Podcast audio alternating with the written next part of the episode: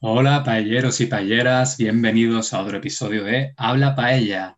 Hoy vamos a tener un podcast un poco diferente en el que Francisco y yo vamos a hablar de nuestras películas favoritas. Hola Francisco. Hola Daniel, encantado como siempre. ¿Cómo estás? Muy bien, muy bien, encantado. Bueno, hoy nos toca una charla un poco más relajada, ¿no? Para hablar sobre películas. ¿A ti te gusta mucho el cine? Bueno, Daniel, no soy un experto, pero la verdad es que he visto bastantes películas, especialmente en el confinamiento. Sí, sí, sí, sí. Yo creo que el confinamiento ha sido maravilloso para Netflix, para Amazon Prime o Filming, que es una plataforma de películas y series online española que recomendamos a todos nuestros, nuestros estudiantes. Mm. Sí, seguro que ellos no han perdido dinero, es verdad. No, al revés, todo lo contrario. Sí. Y tú, Daniel, entonces, eh, eres un apasionado del cine, ¿no? Según mm. he escuchado. Bueno, sí, a mí me, me, encantan las películas, me gusta mucho el cine y como pues tengo mucha curiosidad, veo siempre todo lo que puedo. No diría que soy un experto ni nada, pero sí que, sí que me gusta mucho todo el cine. Mm. Muy bien, muy bien. ¿Y qué películas te han marcado, Daniel? Uf, es muy complicado elegir una solo. Eh, depende de la etapa de mi vida, ¿no? Cuando era adolescente, la película que cambió mi gusto totalmente y marcó las películas que yo iba a ver después fue Annie Hall de Woody Allen, que me encantó y gracias a eso pues empecé a investigar y descubrí a otros directores de cine que hasta entonces no, no conocía. ¿Y a ti hubo alguna película en tu adolescencia que te marcara especialmente? Bueno, creo que en mi adolescencia la película que más me marcó fue el show de Truman. Ajá, perfecto, el show de Truman. ¿Por qué? Mm. Porque creo que estaba empezando a interesarme en, este tipo de temas mm. y esa película me abrió el camino a otros libros y películas. Ajá, un camino un poco filosófico, ¿no? Y existencial. Sí, camino peligroso. Complicado, ¿no?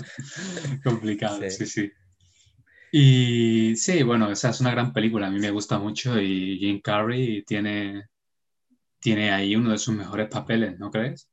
Sí, la verdad es que en general me gusta mucho Jim Carrey. Me parece un tío muy divertido en sus películas y también cuando tiene que hacer un personaje serio, lo clava. Sí, sí, sí, tiene grandes películas como, bueno, esta que tú dices o Eternal Sunshine of the Spotless Mind, ¿no? O en español, Olvídate de mí.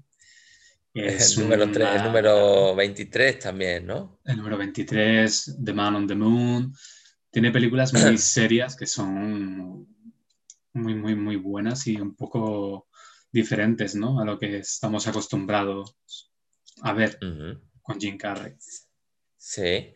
¿Y también tuviste la oportunidad de ver Ace Ventura, Daniel? Ah, sí, hombre, por supuesto. Por supuesto, también la vi. Es una película divertida, ¿no? Aunque me hacía más gracia la máscara. La máscara. Y dime tú, bueno, esta es en tu adolescencia, ¿no? Pero ¿hay alguna otra película que te guste especialmente o que consideres de tus favoritas? Bueno, si tuviera que elegir una película en los últimos eh, cinco años, sin duda elegiría Perdidos en Tokio. O sea, Lost in Translation, ¿no? sí, exacto, Lost in Translation. Ajá, ajá. Eres muy así, muy hipster, ¿no? Muy moderno, diciendo el nombre en, en español.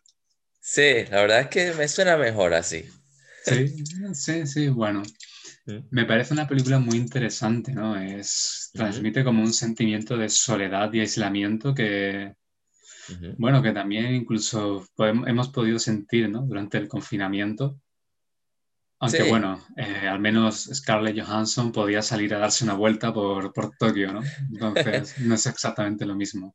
Sí, debe ser bastante divertido ir de fiesta con Tokio con Bill Murray. o en un karaoke. Ahora mismo cualquier fiesta me valdría, ¿no? Aunque fuera en un pueblo.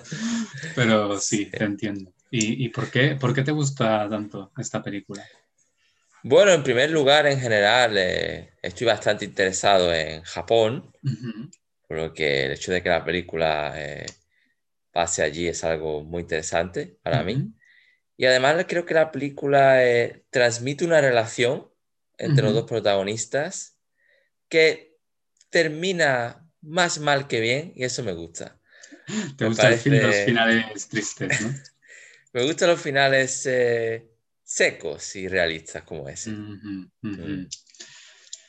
Sí, a mí me parece la mejor película de, Sofía Coppola, la verdad. de, de, las que yo he visto de ella es la que más me gusta. Y me parece que tanto Bill Murray como Scarlett Johansson hacen unos papeles muy interesantes. Mm. ¿Y qué piensas de la respuesta a esta película de Spike Jones, el ex de Sofía Coppola, al que Sofía Coppola le dedicaba, entre comillas, esta película? Eh, bueno, hablamos de Her, ¿no? La película de Joaquín Phoenix. ¿Qué piensas? Pues mira, Daniel, eh, debo ser honesto. Contigo siempre lo soy. No pude ni siquiera terminar la película. ¿Por qué? Eh, la verdad es que no me gustó cómo estaba hecha la película y sin ser un experto en la inteligencia artificial, me parecía muy poco realista. tú, no hablas con Siri, ¿no? No, no hablo mucho ah, con Siri. Ah, te, lo recomiendo, ¿eh? Mm. ¿Y a ti te gustó la película, Daniel? A mí la verdad es que sí me gustó mucho, ¿no? Y no me parece tan, tan descabellado lo que propone, ¿eh? Hoy en día hay incluso aplicaciones donde puedes hablar con una inteligencia artificial por, texto. Y bueno, no es como, como, hablar con una persona, por supuesto, pero estamos en 2020. Al ritmo que evoluciona la tecnología, yo, no descartaría que en cinco años lo que sucede en la película fuera real, ¿no? Mm, yo no lo descartaría, pero al menos en 20 años diría. Mm. ¿Quién sabe lo que podrá pasar? No sé, a mí me gustó mucho porque también creo que refleja muy bien este sentimiento moderno de soledad, ¿no? De gente que vive en grandes ciudades y que tiene muchos problemas para conocer gente y para enamorarse, ¿no? Para conectar con los demás, ¿no? Efectivamente, exactamente. Mm. Mm. Sí, probablemente no soy objetivo con esta película. Yo creo que no, pero bueno, no pasa nada, todo el mundo comete errores. y además de Her, ¿qué otra película te ha marcado, Daniel? A ver, yo diría que probablemente una película francesa que se llama eh, Los 400 golpes. En francés lo pronunciarás tú mejor que yo, como Le 400 coups. Bueno, vale, la has intentado. Bueno, bueno. Ah, ¿Puedes decirlo tú de la forma correcta? Le 400 coups. Exactamente. De François Truffaut. No sé tampoco cómo se pronunciará, porque el francés es un idioma con una pronunciación muy difícil. Em, y me marcó mucho porque es una de mis películas favoritas y me descubrió como la corriente de la Nouvelle Vague y ahí descubrí a otros directores como Godard o Eric, Eric Romer, que para mí son fundamentales en, en cuanto al tipo de cine que me gusta. Mm. Entonces, Daniel es un seguidor del cine francés. Sí, sí, sí. No hablo francés, bueno, hablo un poco, no realmente, pero un poco sí. Y me, me gusta muchísimo el cine francés, la verdad. ¿Y mm. a ti hay alguna otra película que te haya marcado?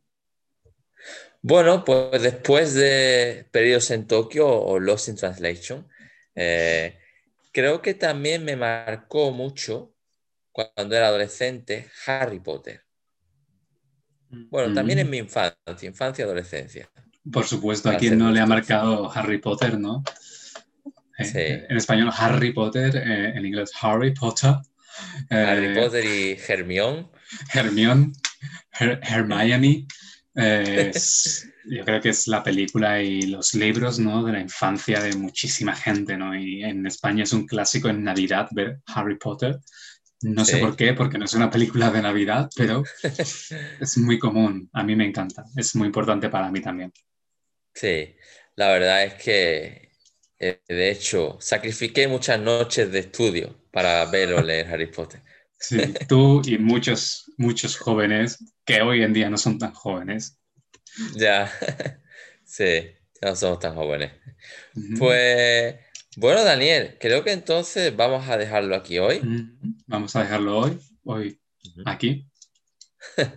ha sido como siempre un placer. Para mí también. Así que, bueno, eh, payeros, muchas gracias por, por, seguirnos otra vez y nos veremos en el próximo vídeo. Nos vemos en el próximo vídeo, payeros. Hasta pronto. Hasta pronto, payero.